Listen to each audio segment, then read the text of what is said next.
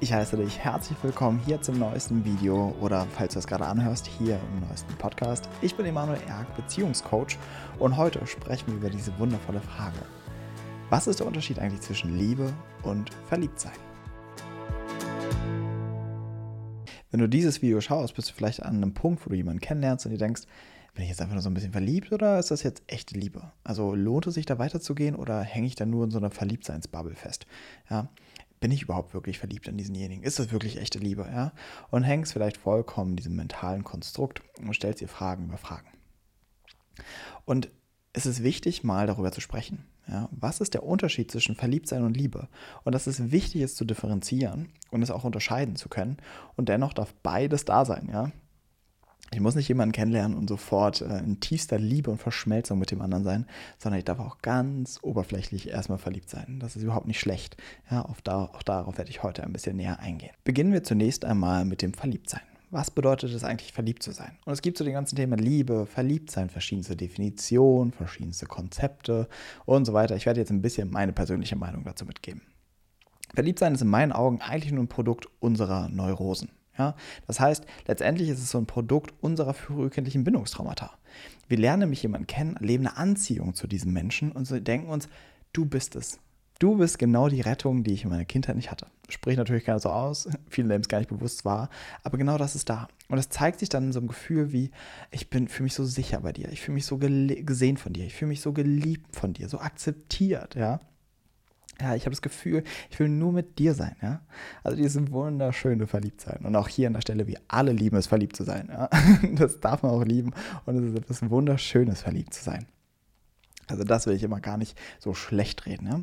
Viele von euch haben vielleicht schon mal ein Buch gelesen, ja, nämlich Schmetterlinge im Bauch sind für den Arsch. Ja? Und da aus dem heraus resultiert immer häufig, dass die Leute irgendwie denken, ich habe was gegen das Verliebtsein. Nein, habe ich nicht. Aber sich nur davon zu blenden zu lassen, dagegen habe ich etwas. Ja, also, das heißt, das Verliebtsein ist eigentlich ein Produkt unserer Bindungstraumata. Und man kann auch ein bisschen sagen, dass wir genau die Menschen anziehen, die passend sind zu unserem Bindungstrauma, äh, zu, zu, unser, zu unserem Bindungstraumamuster. Beispiel wäre jetzt, dass ich eigentlich jemand bin, der extrem Beziehung vermeidet, der sich nicht jemand, äh, auf jemanden wirklich einlassen will.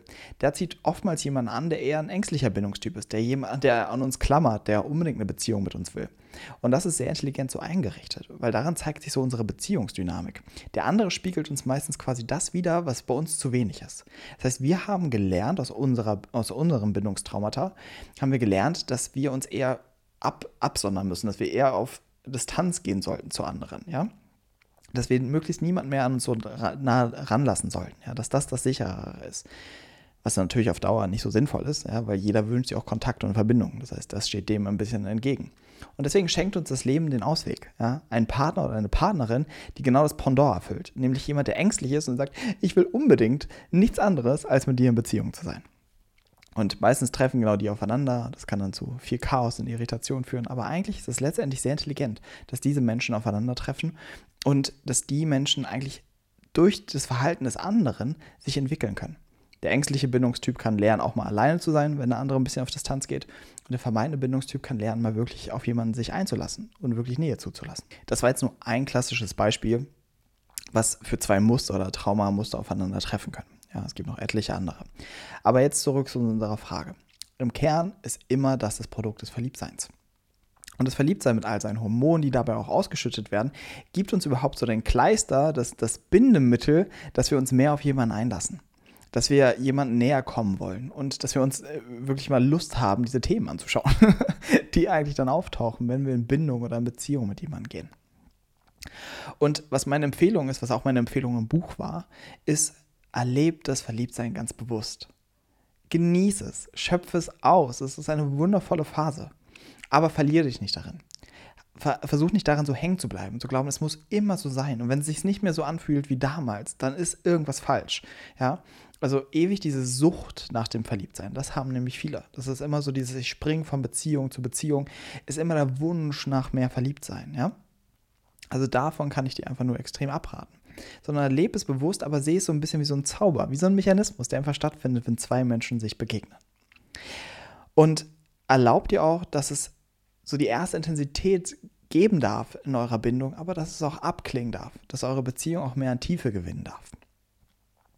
Dann ist noch ein anderer Aspekt mir wichtig beim Verliebtsein.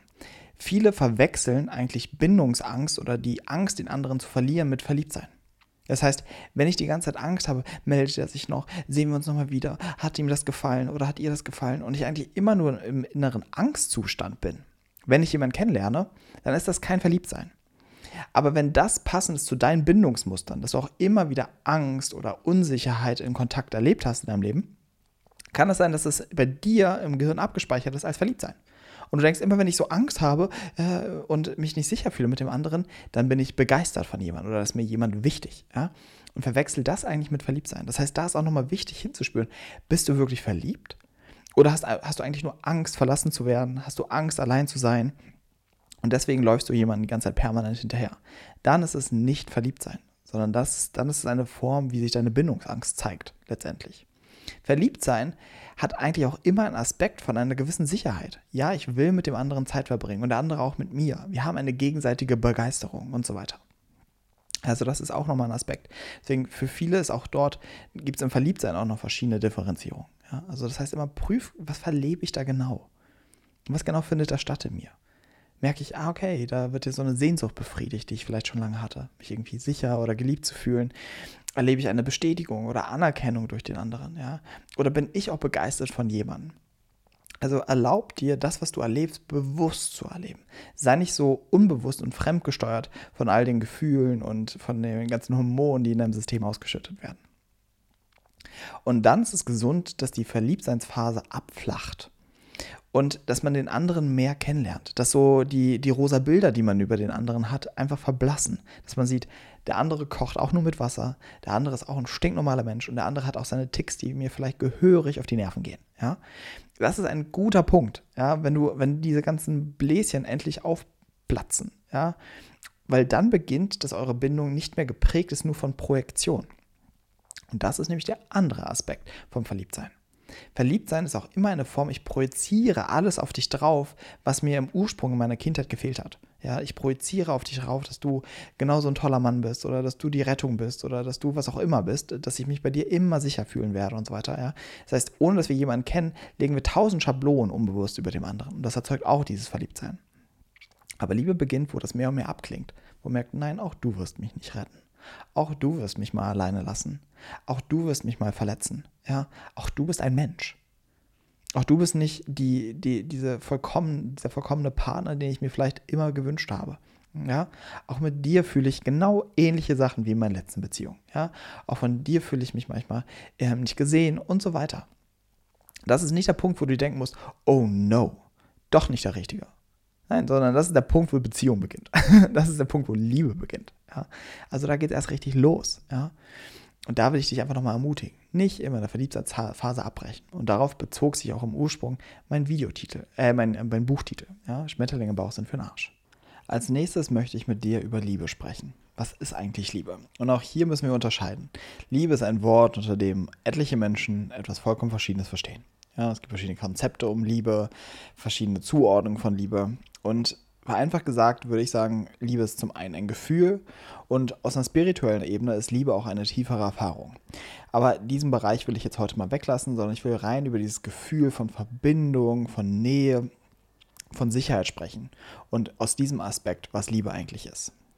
Und mit dem, was ich schon sage, erkennst du, was ich unter Liebe verstehe. Nämlich dieses Gefühl, ich bin total verbunden zu jemandem. Ich bin in einem tiefen Kontakt mit dem anderen. Ich fühle mich sicher, gesehen von dem anderen. Und genauso kann ich es. Und das ist, ja, es ist so schwierig, etwas wie Liebe irgendwie mit Worten zu beschreiben. Und das ist aber letztendlich, um was es geht in einer Beziehung. Nämlich, dass ich wirklich den anderen liebe. Und um den anderen wirklich lieben zu können, muss ich den anderen kennen. Und deswegen bin ich zum Beispiel ein, überhaupt kein Befürworter oder sehe überhaupt das nicht, dass es Liebe auf den ersten Blick gibt. Verliebt sein gibt es bestimmt auf den ersten Blick, aber Liebe auf den ersten Blick gibt es rein praktisch nicht. Weil ich kann niemanden wirklich lieben, weil ich ihn nicht kenne. Ich muss jemanden erstmal kennenlernen. Ich muss mit jemandem durch Höhen und Tiefen gehen. Dann entsteht wirkliche Liebe. Und wenn wir aus diesem Aspekt auf Liebe schauen, können wir auch nachvollziehen, warum eine Beziehung über die Jahre immer schöner und intensiver werden kann. Weil du durch verschiedene Lebensphasen mit dem anderen gehst, durch verschiedene Höhen und Tiefen schon, wie gesagt. Und dadurch den anderen immer mehr kennenlernst, mit dem anderen zusammenwächst. Und dadurch entsteht eine so tiefe Liebe und Verbundenheit zu dem anderen. Ein tiefes Gefühl von Sicherheit mit dem anderen. Und so wächst die Liebe. Nicht in dieser Euphorie, nicht dieses, dieses ähm, äh, wie, wie, wie, wie beim Verliebtsein, sondern es ist ein Wachsen in die Tiefe, würde ich sagen. Ja? Eine tiefere Form von Liebe und Verbindung, die nicht rein körperlich nur ist oder rein emotional, sondern auch energetisch und auf viel tieferen Zuständen. Dann beginnt es eben, dass wir wirklich den anderen lieben und nicht eine Vorstellung, die wir über den anderen haben, nicht eine Projektion, die wir über den anderen haben ja, sondern wir lernen diesen anderen Menschen kennen. Mit all seinen schönen Seiten und all mit seinen Schattenseiten. Und wenn wir das in Summe immer tiefer akzeptieren und annehmen können, den anderen in seiner Ganzheit annehmen können, dann beginnt wirkliche Liebe. Und das ist, was ich dir von Herzen wünsche in einer Partnerschaft, diese Erfahrung zu machen. Also, jetzt nochmal zu unserer Anfangsfrage.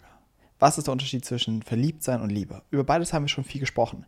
Ich möchte das Ganze jetzt noch ein bisschen zusammenbringen, weil hinter dieser Frage, wenn du dir diese Frage stellst, steckt eigentlich immer die Frage, ist derjenige gerade der passende für mich? Lohnt es sich, dort weiterzugehen? Und dort kann ich dich beruhigen. Es lohnt sich, wenn du so einen Impuls dazu hast. Und dafür musst du nicht erstmal irgendwas ganz Bestimmtes fühlen. Es muss sich nicht besonders verliebt anfühlen oder äh, besonders äh, entspannt anfühlen, sondern es darf genauso sein, wie du es erlebst.